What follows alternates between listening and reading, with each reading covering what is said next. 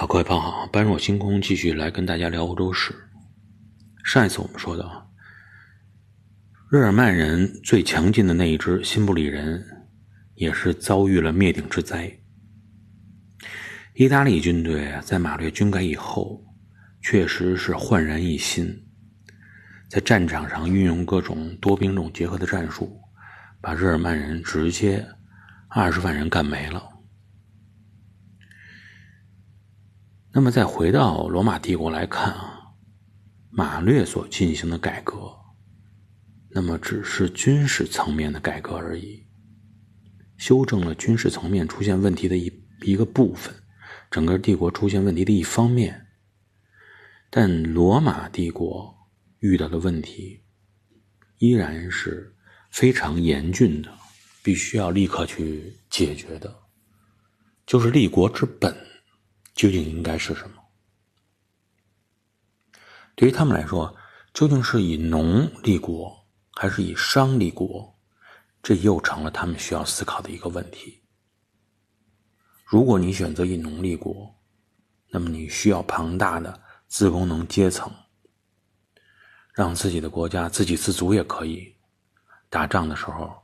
有众多的公民能够立刻化身为士兵，也是没问题的。如果你要是以商立国，那么你自耕农这个层面可能就不再重要了。但是你怎么样与周边国家去打好这种贸易关系，维护好你所能控制地区对你的补给，都是你需要去做的。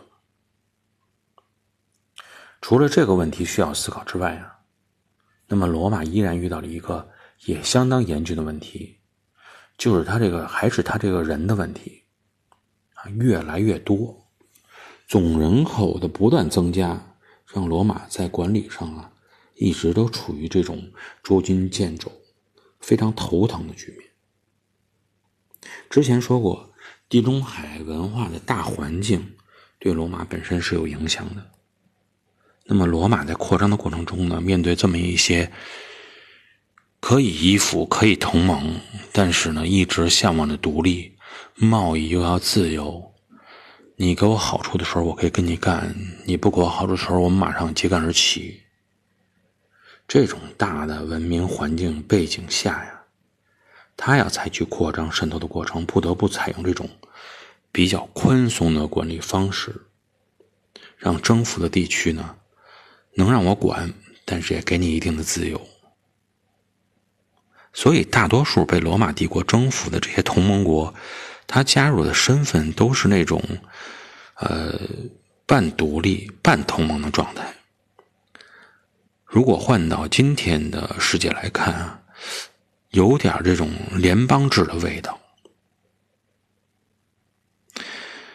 不一样的地方呢，就是这些加入进来的同盟国，它在政治上。很多是不能与罗马人平等的，没有拥有平等的政治权利，这一点上呢，与联邦制是有一些区别的。也就是说啊，换句话说，就是真正的罗马人，那么他们是有比他们征服的这些同盟国的国民有更高的政治权利。反过来说，随着人口不断的增加。虽然他们的权力相对来说要高一些，但又显得他们属于那种少数派，在他们统治区里啊，感觉有点势单力薄。类似于今天的情况呢，我们比如说看到，呃，几百年前大英帝国的这种海外扩张，啊，在印度在各个地方建立的这种同盟国统治区，也能看得到，他们愿意归附于你。可以让你统治，又有自己独立的权利，但是你的政治权利比他还高，但是你在所在的管辖的范围内啊，你人又不多，就这种状态。罗马呢面临的情况也是一样，虽然看起来已经统一了意大利半岛，但是呢，整个的从意大利半岛内部的各个地区的政治结构的稳定性上啊。非常的差，分割的情况也是比较严重，特别是包括中南地区的啊非拉丁系的地区，仍然有很多没有享受到公民权而出现这种动荡的情况。这些同盟者啊，心里觉得我的这个政治权利不如你，我承担的义务可不比你真正的罗马公民少一点儿自然心里会感觉不平衡。在这种情况下，公元前的九十一年到公元前的八十八年这个期间段，实际上在罗马帝国内部爆发过一场啊叫同盟者战争，就是这些中部山区的，包括南部的大部分意大利半岛的地方站起来要跟罗马作对了。在这些作对的同盟者中，是第一次有这么一个成立了这么一个新的国家。啊，叫做意大利。意大利这个名字就是在这个时候推上了整个的舞台的。战事虽然开启，但很快啊就得到了遏制。遏制的原因还是因为罗马帝国妥协了，政治上做出妥协，内部矛盾迅速平息。妥协的方法就是，只要你反叛者在规定时间内能够放下武器，别再抵抗。我马上让你获得罗马公民权，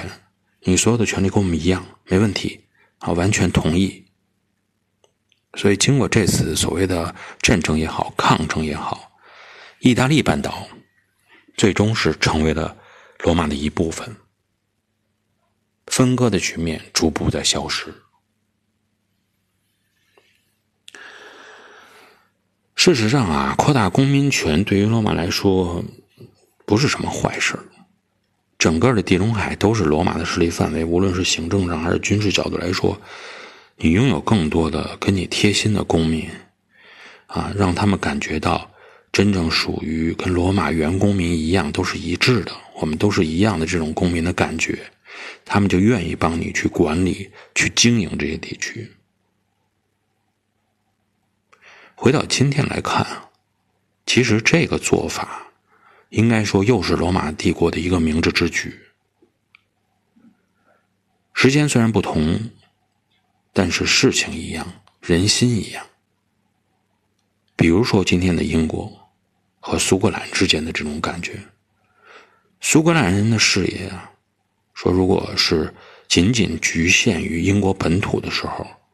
那么苏格兰人就不可避免的去成为。这种觉得自己应该独立起来，啊，不应该被英格兰压制。英格兰人呢，如果仅把视野集中在自己的这个，呃，英国的这个岛屿上来看，觉得苏格兰也是，到底是不是应该归属于我？啊，我们跟他到底是不是一样？天天就琢磨这些问题。但当他们把眼光放眼出去以后，啊，离开这个岛，啊，有时候就会觉得。苏格兰人实际上呢，跟我们英格兰人的意愿是一致的，啊，我们成为整个的大英帝国的公民是没有任何问题的。视野是一方面，还有一方面呢，就是又回到我们一直在分析事件、历史事件中的这个原点哈，就是利益。利益这个东西啊，你共同的时候，它就能拧成一股绳儿；你区分开了以后，必然就会发现分散，啊，分崩离析的局面。苏格兰人之前有一次公投，他们没有选择离开英国，啊，依然是愿意跟英国在一起。实际上呢，